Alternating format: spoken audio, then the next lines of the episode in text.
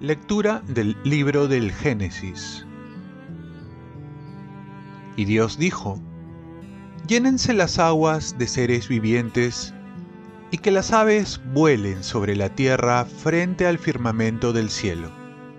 Y Dios creó los grandes monstruos marinos y los seres vivientes que llenan las aguas, deslizándose en ellas según sus especies y las aves aladas según sus especies.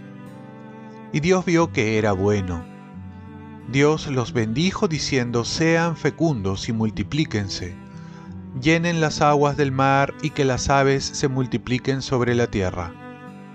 Pasó una tarde, pasó una mañana, el día quinto. Y Dios dijo, produzca la tierra seres vivientes según sus especies, ganado, reptiles y fieras según sus especies. Y así fue. Dios hizo las fieras según sus especies, los ganados según sus especies, y los reptiles según sus especies. Dios vio que era bueno. Y Dios dijo, hagamos al hombre a nuestra imagen, según nuestra semejanza, que domine los peces del mar, las aves del cielo, los ganados, los reptiles de la tierra. Y Dios creó al hombre a su imagen. A imagen de Dios lo creó, varón y mujer los creó. Y Dios los bendijo diciéndoles, sean fecundos, multiplíquense, llenen la tierra y sométanla, dominen los peces del mar las aves del cielo y todos los animales que se muevan sobre la tierra. Y Dios dijo, miren, les entrego todas las hierbas que producen semilla sobre la superficie de la tierra y todos los árboles frutales que producen frutos con semilla les servirán de alimento. Y la hierba verde servirá de alimento a todos los animales de la tierra, a todas las aves del cielo, a todos los reptiles de la tierra y a todo ser que respira. Y así fue. Y Dios vio todo lo que había hecho y era muy bueno. Pasó una tarde, pasó una mañana, el día sexto.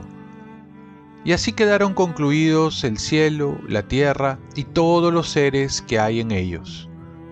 Dios, en el día séptimo, concluyó la obra que había hecho y cesó el día séptimo de todo el trabajo que había hecho. Y Dios bendijo el día séptimo y lo santificó, porque en él cesó de todo el trabajo que Dios había hecho cuando creó. Estos son los orígenes del cielo y de la tierra cuando fueron creados. Palabra de Dios. Salmo responsorial Señor, dueño nuestro, qué admirable es tu nombre en toda la tierra. Cuando contemplo el cielo, obra de tus dedos, la luna y las estrellas que has creado, que es el hombre para que te acuerdes de él, el ser humano para darle poder. Señor, dueño nuestro, qué admirable es tu nombre en toda la tierra. Lo hiciste poco inferior a los ángeles, lo coronaste de gloria y dignidad, le diste el mando sobre las obras de tus manos, todo lo sometiste bajo sus pies. Señor, dueño nuestro, qué admirable es tu nombre en toda la tierra rebaños de ovejas y toros, y hasta las bestias del campo, las aves del cielo, los peces del mar, que trazan sendas por el mar. Señor, dueño nuestro, qué admirable es tu nombre en toda la tierra. Lectura del Santo Evangelio según San Marcos. En aquel tiempo se acercó a Jesús un grupo de fariseos con algunos escribas de Jerusalén, y vieron que algunos discípulos comían con manos impuras, es decir, sin lavarse las manos. Los fariseos, como los demás judíos, no comen sin lavarse antes las manos meticulosamente, aferrándose a la tradición de los antiguos. Y al volver de la plaza, no comen si no se purifican y hay otras muchas cosas que observan por tradición, como la purificación de vasos, jarras y ollas. Por eso los fariseos y los escribas preguntaron a Jesús, ¿por qué comen tus discípulos con manos impuras y no siguen la tradición de los antiguos? Él les contestó, Bien profetizó Isaías de ustedes, hipócritas como está escrito. Este pueblo me honra con los labios, pero su corazón está lejos de mí. El culto que me dan está vacío, porque la doctrina que enseñan son preceptos humanos. Ustedes dejan de lado el mandamiento de Dios para aferrarse a la tradición de los hombres. Y añadió, Ustedes dejan de lado el mandamiento de Dios para conservar su tradición.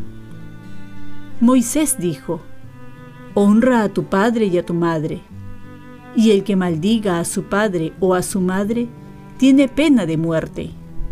En cambio ustedes dicen, si uno le dice a su padre o a su madre, los bienes con que podría ayudarte son corbán, es decir, ofrenda sagrada, ya no le permiten hacer nada por su padre o por su madre. De ese modo, anulan la palabra de Dios por una tradición que ustedes mismos se han transmitido. Y como éstas, hacen muchas otras cosas. Palabra del Señor. Paz y bien, dediquémonos tiempo a los nuestros y no pongamos excusas. Lo que Dios siempre ha mandado es amar al padre y a la madre y ayudarles cuando estos los necesiten. Pero había hijos que, para liberarse de las obligaciones con sus padres, ofrecían a Dios lo que tenían que dar a sus padres para vivir. A esto le llamaban corbán, es decir, ofrenda a Dios. Y así quedaban tranquilos. Jesús no está de acuerdo con este chantaje. A veces también nosotros podemos caer en la tentación dedicar más tiempo a la parroquia, a mi grupo, a los amigos, más que a los seres queridos que nos necesitan. Y también esto podemos verlo en el campo económico. Especialmente descuidar a nuestra familia, que comprende nuestros padres. A veces nos es más fácil ser buenos con los que están allá afuera, fuera de casa, que con los que están dentro de casa. Pero nuestro reto es ser buenos dentro de casa y fuera de ella la primera lectura, nos dice que Dios descansó el séptimo día. Por ello, ese día es para el Señor. Honremos al Señor, no solo yendo a misa los domingos, sino dedicándonos a los nuestros, a nuestra familia. Qué bonito es ir a la misa todos juntos. Y también donar nuestro tiempo, que es la mejor manera de amar. Nuestra presencia es un signo de amor patente y por ello al menos un día a la semana, no debemos esclavizarnos del trabajo, sino optar por lo más importante, que es dedicarnos a Dios y a nuestra familia. Oremos, protege, Señor, con amor continuo a tu familia, para que, al apoyarse en la sola esperanza de tu gracia del cielo, se sienta siempre fortalecida con tu protección. Ofrezcamos nuestro día.